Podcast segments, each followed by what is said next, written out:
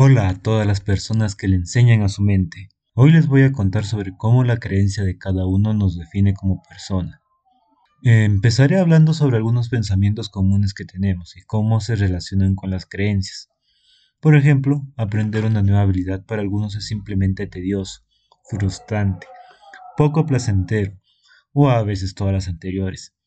Cabe resaltar que no importa tus resultados, sino que simplemente no disfrutas del proceso de aprender. Sin embargo, hay otras personas que sí disfrutan de aprender, lo ven como un desafío, una nueva experiencia y disfrutan del proceso. Una de las razones es porque la palabra aprender lo han logrado relacionar con algo positivo. Los mismos pueden ocurrir al momento de aprender un idioma, viajar a un país o realizar ejercicios. Por eso es importante conocer qué creencias tiene uno mismo respecto a algo.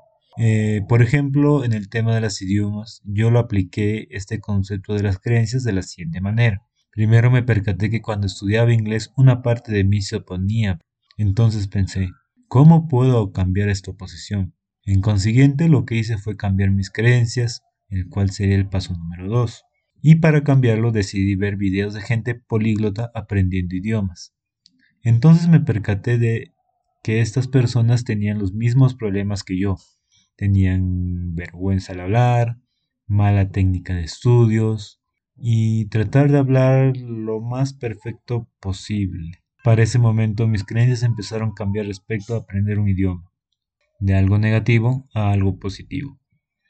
Porque para aprender un idioma es entender su cultura, ser parte de ese país y poder conectar con personas distintas a las de tu alrededor. Por consiguiente, cuando empecé a aprender un idioma con esta nueva creencia, logré acentuar los conceptos y a pensar en inglés de una forma más fluida, muy aparte de las técnicas que utilicé para aprender un idioma. Ya para finalizar el podcast me gustaría saber qué creencias cambiarías de ti o si por lo menos conoces cuáles son tus creencias. Me gustaría saber tu opinión en la caja de comentarios y nos vemos en el próximo capítulo.